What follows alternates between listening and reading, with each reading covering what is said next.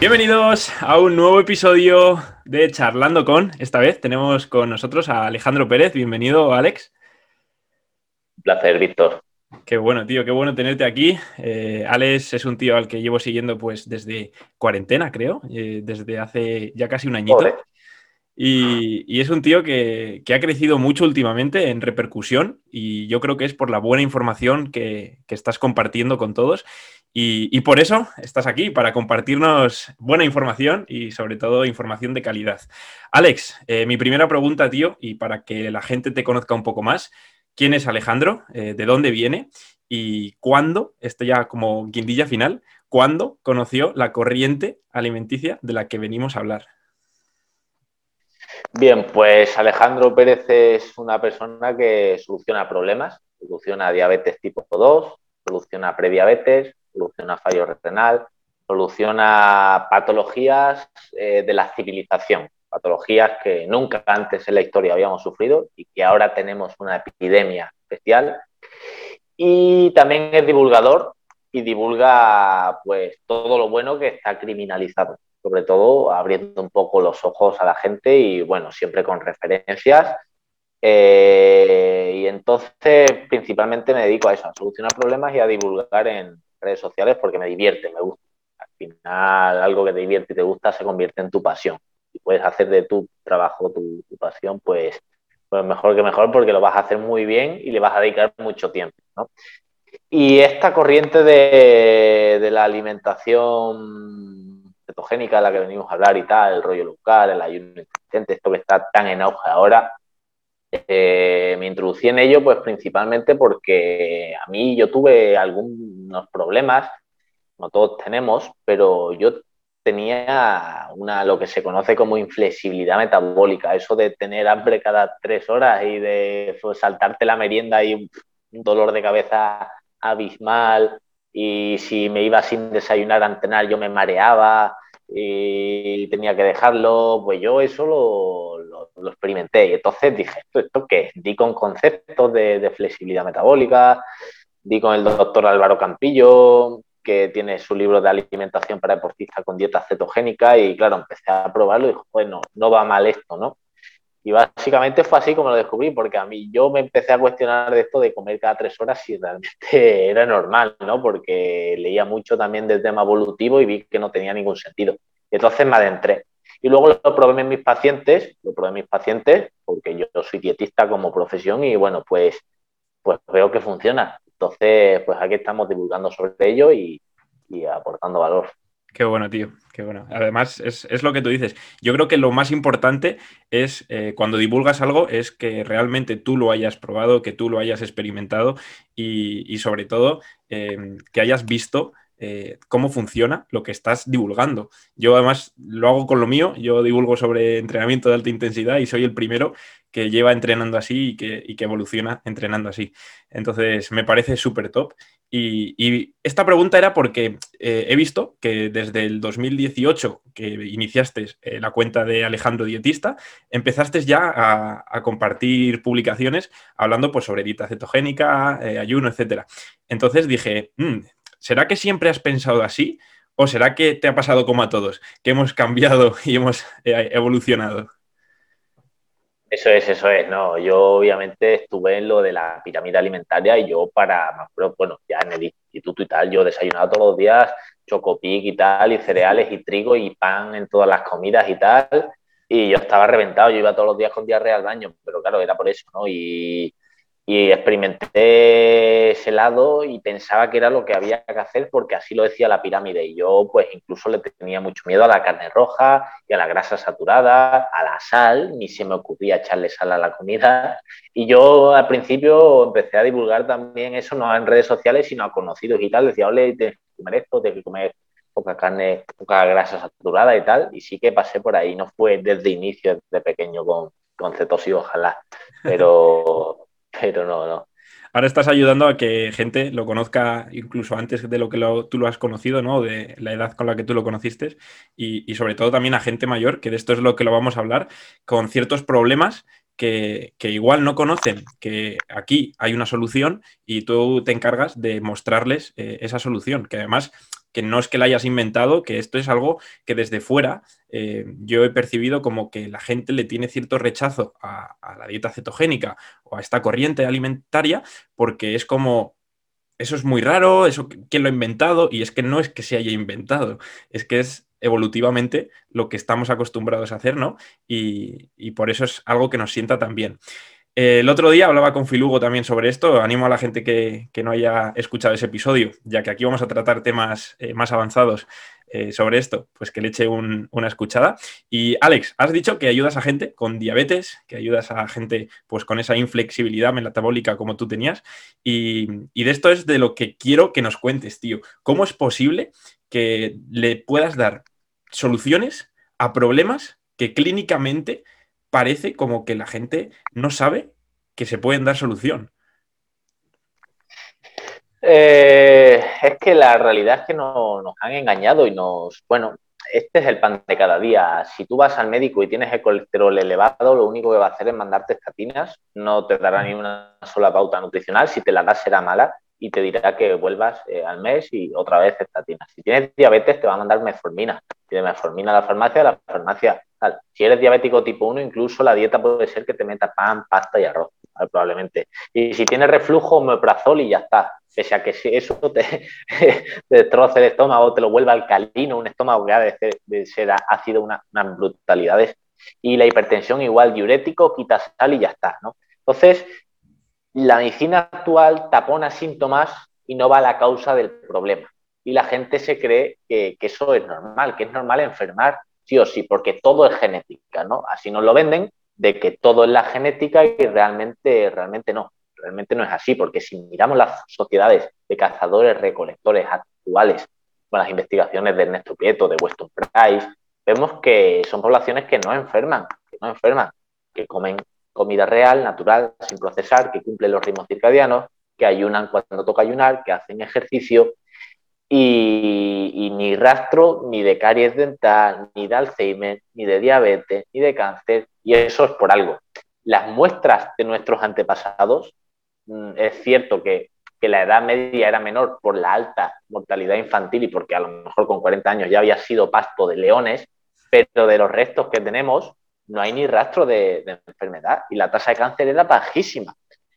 1850 el año en el que se describe el primer caso de Alzheimer, sin noticias hasta 1980, donde empieza a haber más casos. 2007, 20 millones de casos de Alzheimer. 2019, 45 millones de casos. Medicamentos, 99,6% de fallos.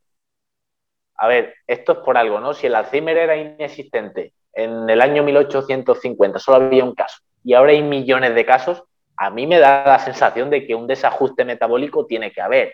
Algo hay, ¿no? No es que ahora resulta que todo el mundo tiene Alzheimer, justo ahora se están expresando los genes del Alzheimer.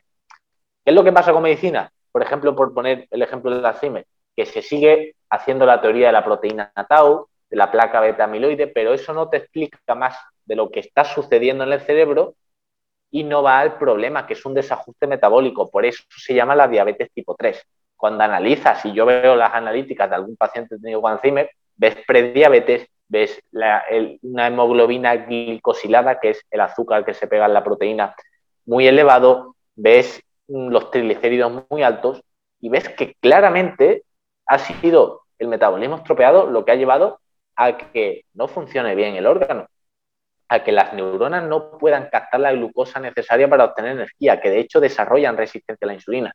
Y claro, cuando veo yo ensayos clínicos, que por ejemplo la alimentación eh, nutrida al cerebro con cetonas hace, mejora la, capacidad intelectual y muchas otras cosas, da que pensar, da que pensar. Entonces yo creo que pues, en la forma de ver las enfermedades nos hemos equivocado y no olvidemos de que antes de entrar en una farmacia busques el la solución a tus males en los hábitos de vida, porque no está en otra parte. Si tú crees que la solución es ir al médico con el cuerpo destrozado y decirle que te lo arregle, vamos en mal camino. Si tú te crees lo que te dice la televisión sobre alimentación, lo que nos dice la industria alimentaria, las guías dietéticas convencionales súper obsoletas sobre nutrición, no vamos a estar vivos mucho tiempo. eso nos vamos directamente a la tumba, porque nos han enseñado todo al revés, han criminalizado todo lo bueno, el sol, el huevo, la sal, la grasa, y estamos sufriendo una epidemia de enfermedades crónicas como nunca antes en la historia. Sí, totalmente, tío. Además, eh, la, visión, la visión que has compartido de eh, que eh, al final estamos acostumbrados a acudir al médico o a la farmacia a que nos den la solución al síntoma, ¿no? Y muchas veces esa solución no, no lo soluciona. En vez de irnos al principio de ese síntoma y curarlo realmente. Y esto además es que es la misma visión que compartía en otra entrevista con Jorge, con mi, preparador, que él hace fisioterapia y él en vez de ir al, output que le llama, ¿no? A ese síntoma, va a buscar el input y va a tratar para que esa disfunción no se repita y curarla desde el origen. Y es justamente eh, la, visión que tú compartes, pero con eh, la alimentación y, con todo el tema eh, salud, ¿no? Y ha habido otra cosa que me ha gustado mucho que, nos comentas, que evolutivamente eh, estamos eh, pues adaptados a esto, que hay enfermedades que se están dando ahora en mayor medida pues por la corriente alimentaria que llevamos, por el estrés, y, y hay una cosa que leí hace poquito, que quiero que nos hables un poco más sobre ello, que es sobre la inflamación crónica. ¿Cómo nos puede afectar esta inflamación a nuestro cerebro, a nuestros órganos y, cómo eh, se produce. Porque yo estoy seguro que mucha gente que está paseando por la calle eh, actualmente posee una inflamación crónica o, eh, síntomas relacionados con ella y no, lo sabe. Entonces, estas enfermedades invisibles, ¿cómo, cómo nos pueden llegar a afectar, no? Pues bien, a ver, digamos que el, ser humano tiene una capacidad instalada, yo le llamo. Tiene un sistema cardiovascular, una capacidad instalada de operar bajo condiciones aeróbicas, ¿vale? Entonces, tiene un sistema inmune que nos protege de infecciones, virus, bacterias, toxinas. Tiene un sistema de detoxificación, unos órganos, unos riñones que si funcionan bien eliminan toxinas para no envejecer, no inflamarnos. Eh, tiene un sistema cardiovascular que nos permite tener energía, tenemos una combustión de los nutrientes que consumimos para tener energía. Entonces, el ser humano está diseñado para tener, eh, tiene esa capacidad instalada para no enfermar. Si la demanda funcional de la enfermedad o de lo que nos está atacando es mayor que esa capacidad que tiene el ser humano para sobrevivir, es cuando llega la enfermedad. Y la inflamación crónica que tú preguntas es como un mensaje que te da el cuerpo de que estás siendo atacado y no puede con los recursos que tienes de resolver eso. Y se inflama de manera crónica, porque una cosa es la inflamación aguda a un resfriado, a una herida y tal. Cuando el sistema inmune está como tiene que estar, tu metabolismo está sano, se da la inflamación aguda puntual para resolver ese problema y se queda, se queda ahí la cosa. Pero cuando estamos constantemente maltratando al organismo y, no tiene el, cuerpo los recursos de solventar ese problema, esa demanda funcional, eh, se acaba inflamando de manera crónica, como un auxilio del organismo que te está diciendo. ¿Qué sucede? Que muchas personas no lo notan, o sí lo notan, pero lo adoptan como normal. Creen que estar hinchados todo el día es normal, creen que estar con dolor de cabeza todo el día es normal, porque así se lo han vendido. Eso es un problema enorme, porque es que no, no podemos normalizar algo que no es normal, ¿no? No, no, no, es que la gente se cree que lo normal es dormir mal, no poder coger el sueño, e hincharse tras comer todos los días, estar con dolor de cabeza, migraña crónica y ya está. Y claro, hemos adoptado como normales una serie de molestias que no son normales, que es señal de que tu cuerpo está sufriendo, Y es una realidad de que la mayoría de la población está inflamada. Eh, entonces, la inflamación esa crónica de bajo grado es un problema y es la causa de muchas enfermedades sobre todo cardiovasculares y la causa muchos infartos. ¿Por qué futbolistas con las que se mira quién se hace más analíticas con futbolistas, con todo normal, por qué de repente un día infarta o por qué de repente le pasa algo, problemas cardiovasculares? Está inflamado, está inflamado, está haciendo las cosas como no, debe de hacerlas. Y esa es la realidad. Igual que ayer hablaba, ayer hacía un webinar de, de la sal, que invito a todo el mundo a que lo vea, lo tengo en mi página de Instagram guardado, y hablaba de la hipertensión, cómo influye la inflamación, la baja densidad mitocondrial sobre a, nivel tisular del tejido y acaba provocando eso, una hipertensión y se culpó a la sal, pero no, la culpa es tuya de que estás inflamada, no de que la sal nos ha llevado a eso. Pues así con todas las patologías, nivel de inflamación. Yo, yo, lo que más importancia le doy a, todo esto, desde que he adquirido esta información, gracias a ti y a, otros profesionales que nos habéis dado eh, esta, esta, luz, es que no nos damos cuenta de las cosas que hacemos y cómo nos afectan. Y esto es súper importante, porque el desconocimiento es un arma muy peligrosa. Y yo, por ejemplo, como bien comentabas antes, yo también era de los que desayunaba, si no merendaba, llegaba a la cena pues con dolor de estómago. o sea, al final como que tu cuerpo necesitaba esas 5, 6, 7 comidas incluso que hacía algún día y, te dabas cuenta de lo mal que te sentaban, pero seguías haciéndolo. Y es por esta desinformación, tío. ¿No crees que, que, que al final se está tachando como la dieta cetogénica desde fuera, ¿no? Incluso mucha gente la ataca porque está empezando a crecer y está ayudando a muchas personas, pero, pero la gente lo ve como con rechazo. ¿Por qué crees que se genera este rechazo de gente como, pues como nosotros antes? Y esto, si nos lo hubiesen dicho a nosotros hace unos años, igual también hubiésemos rechazado un poco, pero hemos sido críticos, hemos probado, hemos investigado y ahora hemos cambiado de opinión. Entonces, ¿por qué crees que la gente lo rechaza en vez de pasar por ese proceso crítico como hemos hecho nosotros?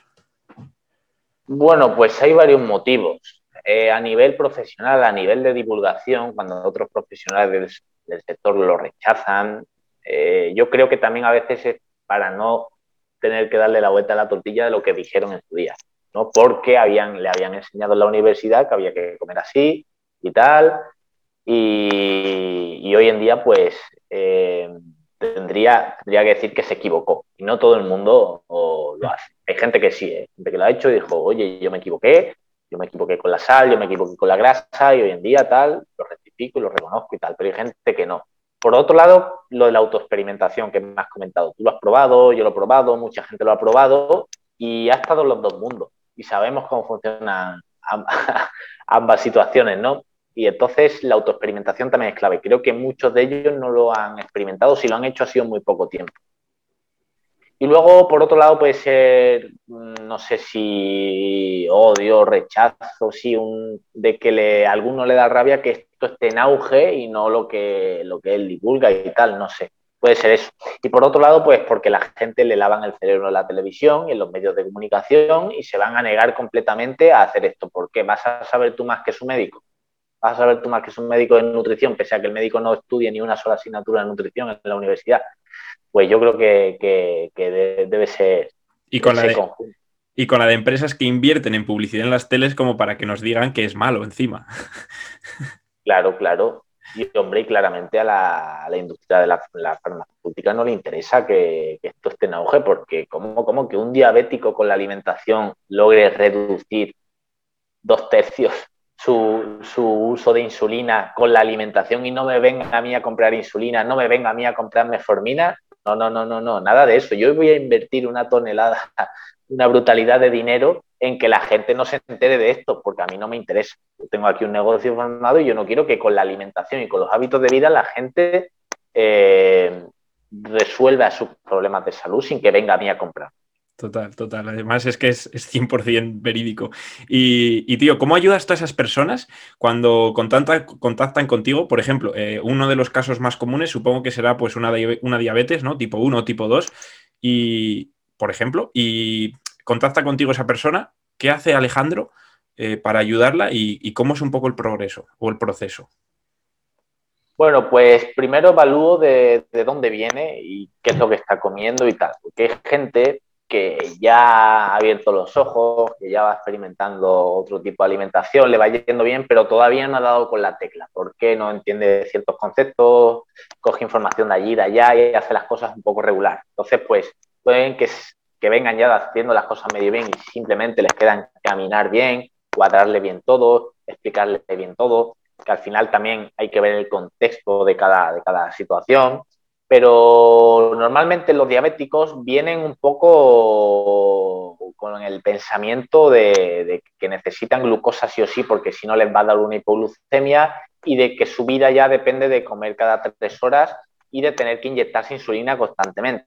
Cuando yo le introduzco, le voy diciendo, oye, mira, eh, puede ser que si pasamos a usar la grasa de manera eficiente, no dependa de la glucosa y puedes pasar horas sin comer y tener la energía estable sin ni un solo síntoma de hipoglucemia. No jodas, tal. Y cuando lo prueban es verdad. ¿Qué es lo que sucede? Que al final se sienten engañados por, su propio endocrino, incluso se sienten cabreados y van allí le discuten, oye, ¿esto por qué no me lo has contado? ¿Cómo que ahora la hemoglobina glicosilada me ha bajado tanto? ¿Cómo que mis glucemias ahora son tan estables? He reducido a la mitad la dosis de insulina. Yo no me las contaba antes y lo que al final acaban sintiendo es eso, un poco de... se acaban flipando, acaban flipando en colores. Qué engaño, tío. Es que viven es, como vivir un poco en Matrix, ¿no? En plan, hay una solución que está ahí, que es muy fácil de conocer, porque, joder, si, si, nosotros la conocemos, tú en este caso la conoces y la aplicas, y el médico, no, es que no, no hay nada que le impida no conocerla. Y es como esa persona cuando se da cuenta, ¿no? Dirá, joder, tío, estoy como engañado, ¿no? Es, una sensación un poco... De hecho, el, el médico me echa la culpa a mí de que le haya subido el colesterol. Bueno, como si ese fuese un problema.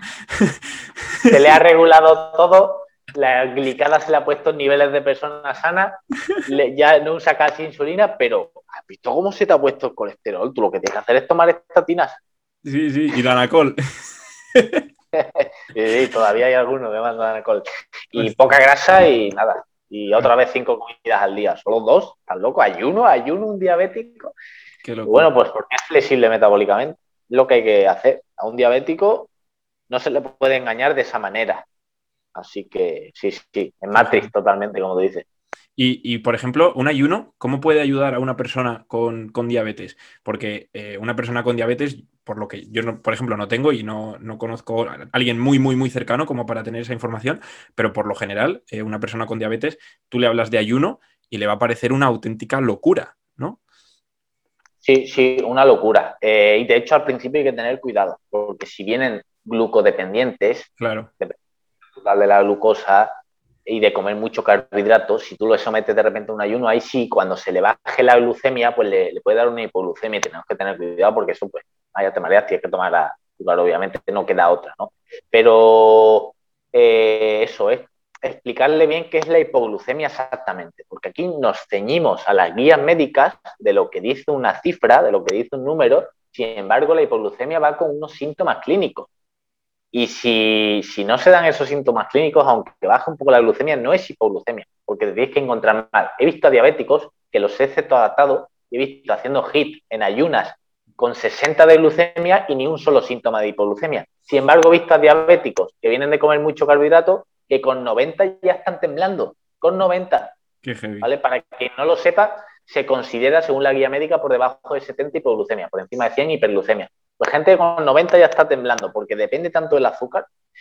Y claro, pues es eso eh, lo que sucede con el ayuno, que cuando lo cetoadaptamos, cuando ya se hace eh, eficiente usando los cuerpos cetónicos, como es un combustible ilimitado, como tenemos un montón de calorías almacenadas en forma de grasa, al no depender de la glucosa, ya hacen el ayuno perfectamente y aunque les baja un poco la glucemia, no tienen síntomas. ¿Por qué? Porque funcionan con otro combustible, que son los cuerpos cetónicos. Y es eso lo que les queda a los diabéticos, porque bueno, si me dijeras que todavía eres sensible a la insulina, ¿qué tal? Pues sí te puedes permitir el lujo de, de hacer más ciclado de carbohidratos, meter más cantidad, bien sea rendimiento, bien sea el objetivo que sea, pero es que en la diabetes, cuando tu páncreas no funciona bien y no produce suficiente insulina, te tienes que adaptar. Tienes que ser eficiente usando la grasa, porque como dependa de la glucosa, lo vas a pasar francamente mal. Y la calidad de vida es muy mala, porque estar pensando en si me bajará el azúcar, tengo que comer otra vez, comer cada tres horas y tal, no, eso, eso no es calidad de vida. Entonces, eso es lo que hay que explicarle al diabético con el ayuno, que va a ganar calidad de vida, explicarle lo de la hipoglucemia, que tiene que hacerse eh, eficiente usando la grasa y cuando lo van probando, le vas ajustando poco a poco el ayuno, flipan, porque la glicada, la, glicada le empieza a bajar un montón, la glucemia súper estable, energía, foco mental y todos esos beneficios asociados al, ayuno intermitente que tenemos revisiones en revistas médicas muy importantes. mucha evidencia. Qué heavy, qué heavy, tío. La verdad que es como lo que te decía antes, es luz que, te saca de, ese Matrix y, a quien se encuentre en esa situación y no haya oído nunca antes esto, pues joder, le animo a seguir a, Alejandro, a seguir buscando información y, ¿por qué no?, a, pues a ponerse en manos de, un buen profesional para que les pueda ayudar en, este. Y, Alex, ¿en qué otras enfermedades crees que, este enfoque eh, ayuda? Bueno, de hecho, ¿con qué otras enfermedades trabajas tú y has visto que, pues, que la ayuda o el cambio puede ser increíble? Bueno, pues, pues hay muchas, hay muchas, y una de ellas también es cuando hay fallo renal o cuando tiene una patología del riñón. donde vemos que la hiperglucemia crónica, que ahí suele haber prediabetes, siempre que alguien viene con el riñón alterado suele tener prediabetes porque la glicación de las células del riñón, de ese azúcar que se ha pegado a la célula del riñón, ha hecho que pierda su función. Vienen con un sistema nervioso sobreexcitado también, porque el cuerpo está lleno de toxinas, que no es no, el, hígado, el riñón, al no poder eliminar suficientes toxinas, claro, también tiene el sistema nervioso estresado. Y claro, cuando empiezas a, a conducirle en una alimentación baja en carbohidratos, ves que mejoran mucho los, los marcadores del riñón. Y yo he visto casos de venirme gente que orinaba proteína, que la orinaba, fíjate si funcionaba mal el riñón, y con una alimentación cetogénica se ha llegado a controlar y en el siguiente, bueno, no, a veces no llega a ser cetogénica, llega a ser bajo en carbohidratos, porque si viene a comer mucho carbohidrato no me puedo meter de golpe en cetosis porque alguno no pasa mal, no quiere y tal, pero bueno, se le baja los carbohidratos, empieza a hacer ayuno intermitente y ves que, que la próxima analítica ya no está echando proteína por orina, por ponerte un caso, por ejemplo, con la patología del riñón.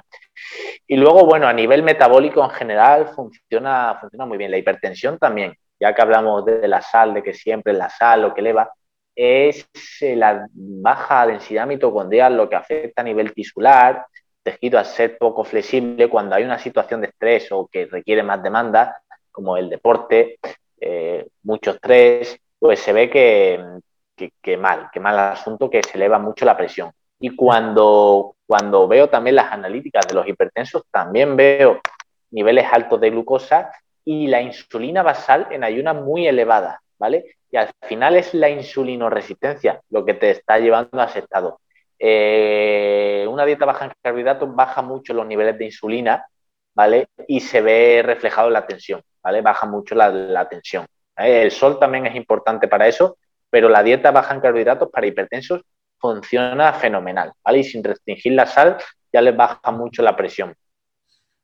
Eh, ¿Qué más enfermedades? Por ejemplo, hígado graso. El hígado graso, claramente, cuando uno viene tomando procesados con fructosa añadida en exceso, sabemos que el hígado graso viene de, la fructosa, no de la grasa. Que se piensa la gente que, se metaboliza en el hígado, se acumula ahí, y no, viene del exceso de fructosa. ¿Vale? Fructosa añadida, obviamente no estoy diciendo que a base de manzanas porque son gente que además no come fruta, pero la fructosa añadida es un problema y cada vez eh, hay más productos con, jarabe de alto en fructosa eh, y zumos y procesados y tal que acaban generando un hígado graso. En dos, tres semanas con alimentación cetogénica, porque he tenido algún caso que tenía una urgencia de tener que operarse y le habían dicho que tenía que quitar la grasa del hígado. Habían derivado a un nutricionista y yo con dieta cetogénica, en cosa de tres, cuatro semanas, se le va casi por completo la grasa del hígado. Fíjate tú. Y los triglicéridos bajan una brutalidad, también los triglicéridos. Eh, así que para esas patologías, muy bien. También para el acné. Para el acné también, que pensamos que eso es siempre de la edad, que obviamente influye mucho, pero hay gente también mayor que veo yo que no es adolescente que también tiene acné. Y eso es que en el intestino algo está funcionando mal, que hay inflamación, que hay una sobreactivación de la vía emetor del anabolismo, ¿vale? Y hay inflamación crónica también de bajo grado que hemos comentado. También funciona muy bien la dieta baja en carbohidratos para el acné. Y también hay ensayos clínicos sé que lo demuestran. Hay una revisión muy curiosa sobre esto que, habla de la cetogénica en enfermedades y que señala pues en las que es útil y entre ellas está el Alzheimer también, que hemos hablado que los cuerpos cetónicos son gran combustible porque no necesitan de insulina para entrar en el cerebro. Se ha visto que las personas con Alzheimer eh, las células, eh, las neuronas generan resistencia a la insulina porque eh, cuando mm, chupan glucosa se produce excesivo, excesivo radical libre, ¿vale? Y un estrés oxidativo brutal. Entonces directamente la rechazan, ¿vale? Como si de un tóxico se tratara. Ha visto en Alzheimer. Y claro, al no poder usar glucosa y tú solo meter carbohidratos y no ser eficiente usando cuerpo cetónico, mal asunto, mal asunto. Entonces, para ahí la cetosis funciona muy bien el MCT, el aceite de coco, triglicéridos de cadena media que pasan directamente al torrente sanguíneo, aumenta la producción de cuerpos cetónicos y, se han visto mejoras cognitivas significativas en personas con, Alzheimer, lo cual es muy importante. Y bueno, y una enfermedad también en la que es muy importante también para prevenir es el, cáncer. Eh, solo hay que ver que para detectarte dónde está el tumor te inyectan 2-desoxiglucosa, que es el análogo de la glucosa. ¿Para qué? Para ver dónde la célula tumoral lo consume y ver dónde, ver dónde es consumido, ¿vale? Y así detectar el tumor, ¿vale? Entonces, eso nos da señal de que meter mucho azúcar no es buena idea. Principalmente fermenta glucosa, fermenta glucosa la, célula tumoral. Glutamina también, porque eh, consume tejido muscular pero claro, eh, al, tumor le encanta la, glucosa, le encanta la glucosa y hay ensayos clínicos y revisiones sistemáticas y metaanálisis que están mostrando muy buenos resultados en, en cetosis. No estoy diciendo yo que lo cure, por supuesto que no, yo no digo eso. Yo estoy diciendo que mejora y ayuda mucho. De hecho, Walter Longo, que es el investigador de la dieta que simula el ayuno prolongado, la Fasting Mimicking Diet, hace muchos ensayos clínicos en pacientes. Salió recientemente, en verano, un ensayo clínico en mujeres con cáncer de mama, que el ayuno prolongado previo a la quimio aumentaba en un 300% la probabilidad de matar a las células tumorales frente a las mujeres que no hicieron el ayuno. Fíjate el poder que tiene. Creo, creo que leí ese estudio y, de, Angostino también he, leído algo al respecto. Y, bueno. Y es, bueno, para, los más frikis de, este mundillo o al que le toque más de cerca, eh, de Agostino tiene un podcast con, Tim Ferris hablando de esto también muy chulo, que quien entiende inglés, pues de ahí puede sacar mucha info y empezar a, investigar más. Y, a nivel español, incluso en el propio libro de, Carlos y Ricardo Estro, hablan también sobre ello sobre cómo afecta eh, la dieta cetogénica en cáncer y, ahí te lo deja súper, súper claro, te da la información y de encima te muestra los estudios por si quieres ampliar, que yo creo que ahí fue donde, donde amplié sobre ello y, ahí lo leí. Y lo que dices me parece brutal. Hablando de libros, lo tenía aquí preparado, te lo iba a sacar ahora a continuación. Vi en tu cuenta que tenías una publicación hablando de Cerebro de Pan, que fue uno de los libros, pues como que te hizo ese clic, ¿no? Y, te quería preguntar, eh, bueno, en este libro, para quien no lo conozca, eh, lo recomendamos, es súper barato, vale 10 pavos, se lee fácil, tiene muy buena información y, como a Alex y como a mí, yo creo que os va a hacer ese clic. En este libro habla de cómo afecta los carbohidratos o la glucosa a nuestro cerebro, eh, entre otras muchas cosas. Y sobre esto te quería preguntar, Em, ¿Cómo afecta la glucosa en nuestro cerebro? Cuéntanos un poquito y déjales a la gente con esas ganas o, déjales con esa intriga por si quieren investigar un poquito más y, leerse pues, este pedazo de libro. Bien, pues em, verás, ese libro habla especialmente, sí, a mí me cambió mucho la mentalidad y es un bestseller, eh, es muy bueno, vendió mucho porque es muy bueno y porque funciona. Y, y bueno, eh, habla también especialmente del pan, del trigo, de los cereales, cómo acaban afectándonos y entre ellos pudiendo generar trastornos neurológicos, ¿vale? Porque siempre nos ceñimos al tema metabolismo y tal, pero ojo, porque aquí hay relación directa entre el alto consumo de pan, de harina refinada, de algunos cereales en enfermedades autoinmunes, en trastornos neurológicos sensibilidad al gluten y celiaquía, que cada vez hay más celíacos y cada vez hay personas que no tienen celiaquía, pero el gluten le sienta fatal. El gluten le sienta fatal. No muestran eh, celiaquía, se hacen revisiones, se hacen analíticas y no hay celiaquía, pero le sienta fatal el gluten. Porque ahora hablaremos de ello. Y también reacciones alérgicas, ¿vale? También lo comenta el libro. Entonces es muy bueno porque explica cómo eh, ningún ser humano puede digerir la gliadina, que es, eh, la gliadina del trigo, que está en, el gluten, no es digerida por el ser humano, y eso lo explico muy, muy bien en el, en el libro. Además tiene relación con la permeabilidad intestinal, con la permeabilidad del intestino, que acaba generando microperforaciones en, en, el intestino y bueno, pues si se cuela una proteína, el sistema inmune se puede revolucionar y dar lugar a, una autoinmune. Eh, entonces, mm, ¿por qué habla del cerebro? Porque hay un eje intestino-cerebro que, se viene hablando mucho tiempo atrás, o sea que como siempre se le toma por loco a esta gente, pero al final se demuestra que es verdad. Hay directa conexión entre el estado intestinal y el cerebro. Y claro, eh, cuando uno abusa del cereal, sí que en personas que son más sensibles, si tienen mala suerte y eres más sensible, eh, te puede generar una permeabilidad intestinal. Y es que puede generar un trastorno neurológico. Hay una relación directa.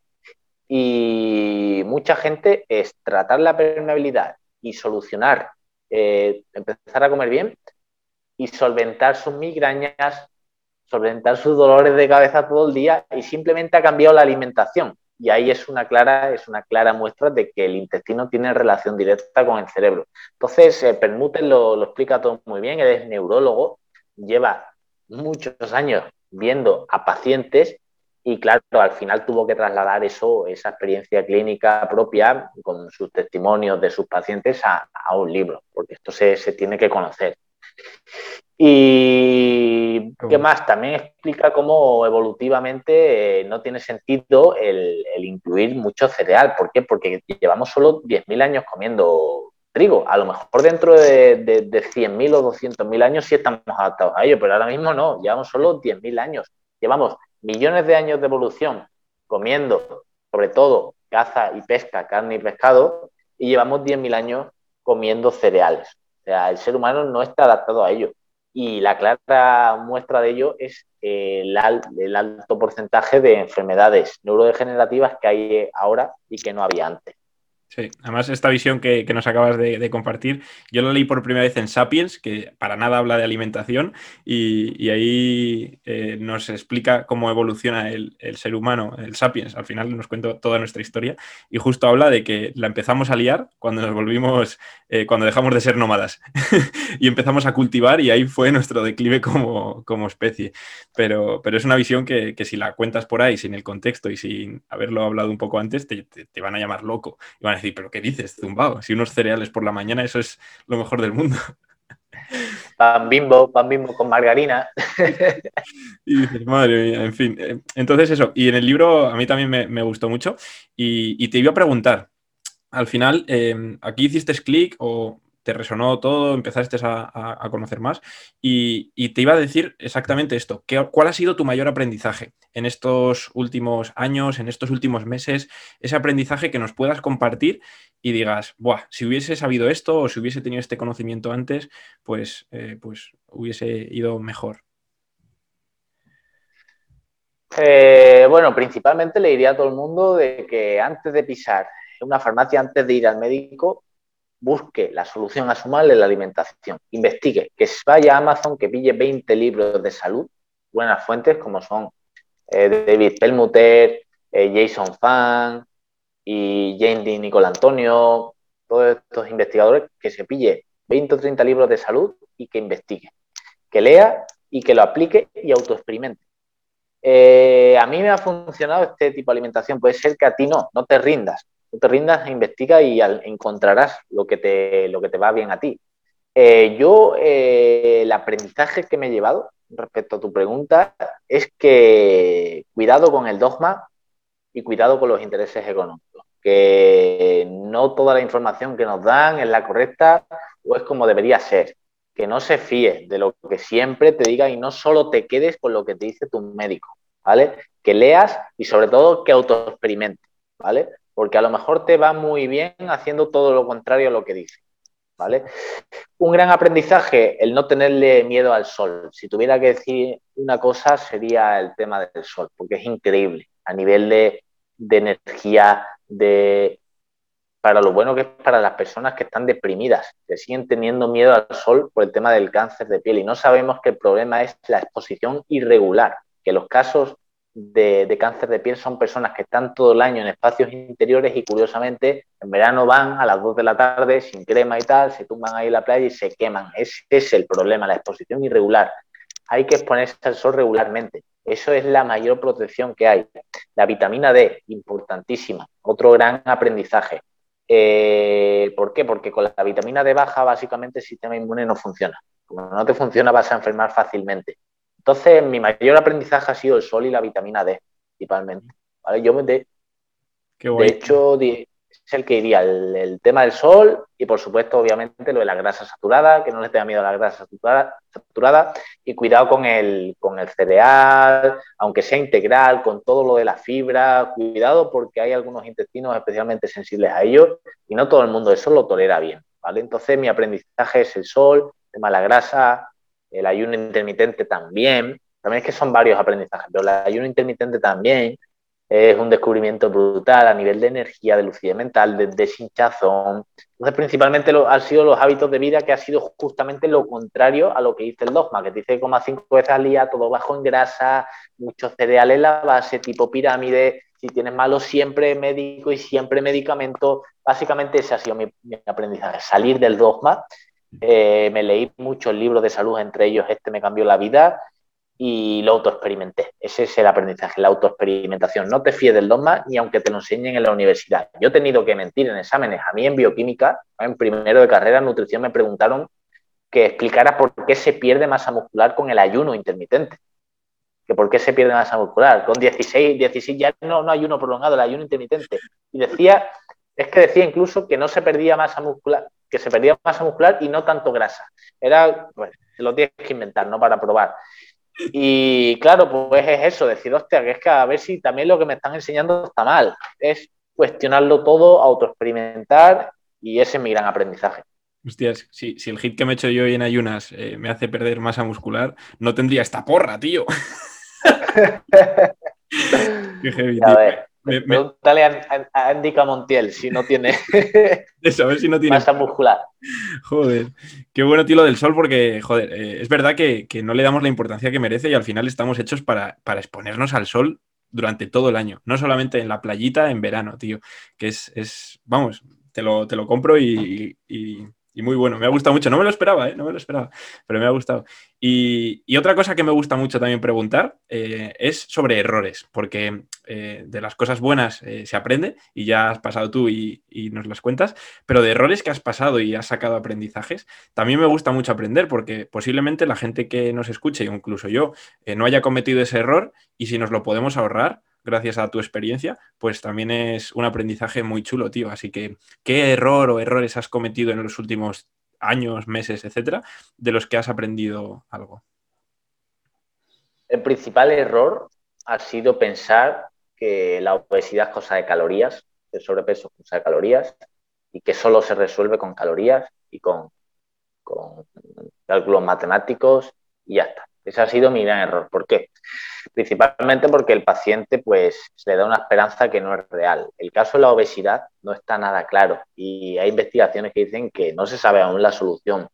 Si el metabolismo, si hay suerte y el metabolismo sana y comienza a tirar de grasa, puede ser que deja atrás la obesidad. Pero hay gente con sobrepeso que yo pienso que no siempre tiene solución. Pese a que coma muy bien, pese a que haga mucha dieta cetogénica y un intermitente, no siempre se soluciona la, obesidad y ese es un problema que tenemos y pensamos que está así de obeso simplemente porque sigue comiendo mal y lo está haciendo mal. Hay muchos obesos que, lo hacen muy bien, que ayunan, que hacen ejercicio, que siguen los ritmos circadianos, que no se rinden y no pierden peso, que el metabolismo no sana y no quiere tirar, tirar de grasa. Y eso es importante y lo debemos de, de aplicar y de explicar. Y en la carrera de nutrición en el grado y en el grado superior también se debe enseñar y se debe hacer hincapié en que no siempre se cura la, obesidad y que esto no es solo cosa de calorías, ¿vale? Ese ha sido mi, gran error, porque he visto con casos que honestamente no se han solucionado de obesidad por muy bien que se hacen las cosas, ¿vale? Y claro, es que lo piensas, ¿crees que el obeso quiere verse así de mal, que sigue estando así por gusto? Hay una brutalidad de obesos que ni nos imaginamos, que hacen todo muy bien a la perfección y no consiguen bajar peso, ¿vale? Si fuera tan fácil, no habría tanto beso en el, mundo. No habría millones de obesos como, como hay ahora. Entonces, mi gran error, bueno, principalmente era el tema de, de, pautar alimentación tipo dogma, pero posteriormente, y el más grave ha sido el tema de, la obesidad, de pensar que esto es calorías, que esto se soluciona y tal. Y no, ahí los nutricionistas hemos fracasado con la, con la obesidad, y esa es la realidad. No encontramos aún la solución y es un problema que tenemos.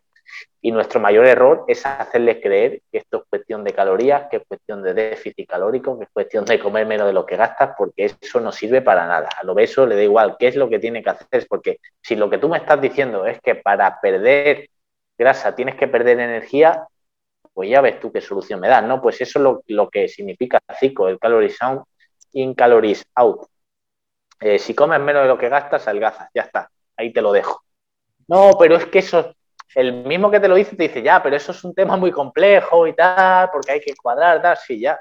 Pero ¿qué hacemos? ¿Y por qué tantos obesos no pierden peso? Es que no, no confundamos, y ese ha sido mi gran error. El tema de las calorías, de la obesidad, etcétera. Y lo confunden, ¿eh? que hay quien te dice que esto es la primera ley de la termodinámica y ya está, que no, una cosa son las leyes de la termodinámica y otra cosa completamente psico y otra cosa completamente aplicado a la obesidad. la gente cree que la ingesta energética y el gasto energético del cuerpo son variables independientes que tú puedes controlar y tú puedes decidir lo que comes y lo que quemas. hay quien lo piensa, eso es lo que te dice la fórmula matemática, ¿eh? que, tú decides, ah, yo calculo que gasto 2.700 calorías porque sí y voy a comer 2.300. Esa no es la realidad, no son variables independientes. Y ese, ese fue mi, gran error. Qué bueno, tío. Además, esto último que comentas es que yo hace un año y medio era de los que decía que había que comer menos y moverse más. Y es como, menos mal que lo he dejado de decir, tío. Me sentía, cuando cambié de opinión dije, madre mía, qué, engañados estamos. Y, lo que hablas de la obesidad me, me parece súper acertado. Además, en uno de los episodios anteriores lo hablaba con, Ángela Arenas, que, que, ella aparte de ser fisio también eh, hace PNI y, todo este... Eh, pues eh, hablamos sobre ello y, también le dábamos mucha importancia al, tema psicológico, a la felicidad, a, los hábitos, para este tipo de personas que están haciendo las cosas bien, como comentas, y no están mejorando o avanzando. Entonces, que al final la nutrición por sí sola está muy bien y puede curar el 80% de cosas, pero hay ciertos, eh, ciertas enfermedades o ciertos, eh, ciertas personas que necesitan de más herramientas o que incluso necesitan otras herramientas. Entonces, aquí es justo la visión que, has compartido que, me he acordado y, joder. Me gusta traeros a, personas como vosotros aquí porque al final entre todos estáis generando en mí una, visión mucho más holística de, la, del mundo de la salud y, joder, la verdad que, me flipa y espero que la gente que nos escuche pues también se esté formando esa, visión. Tío Alex, no te voy a robar más tiempo, creo que ha sido un episodio brutal, hemos charlado de un montón de cosas, espero que a la gente pues le haya podido aportar porque al final esto es salud y nos involucra a todos, así que animo a todo el mundo a, seguirte en, en redes sociales, cuéntanos si quieres cómo te pueden encontrar y y nos despedimos. Perfecto, pues nada, Víctor, tío, ha sido un placer. Perdóname la primera vez que no te vi el mensaje porque recibo un montón y tal. Luego sí lo vi y luego tal, y, luego ya me, recomendó Richie, un saludo desde aquí si nos estás escuchando. me ¿eh? dijo que me hiciera el podcast contigo y ya vi tu perfil, te seguí, etcétera. Y ya vi ahí que leías también a Raymond Sansó, que tiene, tiene un directo conmigo eh, lo tenéis en mi perfil, en mi Instagram me podéis encontrar como Alejandro barra baja dietista, donde él tuvo migrañas y solucionó sus problemas de, salud con la alimentación, con un estilo de alimentación nuestro. Y, principalmente en Instagram. Estoy abriendo a YouTube, empezaré a subir contenido, también Alejandro Dietista en YouTube y también en Telegram como Alejandro Dietista tenéis el enlace en mi Instagram, donde también subo contenido. Principalmente me encuentro en esas tres redes sociales. Así que nada, tío, ha sido un placer. Te recomiendo entrevistas a J. Lowcar. ¿Lo conoces? Lo tengo, lo tengo, lo tengo en mi lista. Lo tengo en mi lista. Voy ah, poco a poco porque al pues final, si, os traigo a todos de golpe, la gente va, va a explosionar. Claro. Ir rompiendo dogmas poquito a poquito. claro, como, como eh, eh, ya, ya, que hemos hablado de este tipo de alimentación, lo has hablado con Filugo, yo más aplicado a patologías, J te puede dar una perspectiva del rendimiento muy chula que, que eso sí que sale del dogma, porque ese, ese, ese dogma de siempre a tope de carbohidratos al rendimiento, nada de ayuno y tal, pues va a tardar en, quitarse. Bueno, cada vez hay más atletas de, primera división que lo, lo practican. Véase Luca Modric, Marco Llorente, etcétera. Sergio Ramos el otro día decía que iba a entrar en ayunas. Cada vez más gente lo, aplica. Entonces, J te va a dar una perspectiva muy chula y basada en la evidencia porque hay muchos investigadores que están hablando de, este tema. Así que te lo, recomiendo. Pues nada, ya tengo el motivo exacto para escribir ahora y, traerle en próximos episodios. Tío Alex, muchísimas gracias. Eh, nos vemos pronto y, encantado. Ha sido un placer, tío Víctor. Gracias por traerme. Ciao, ciao.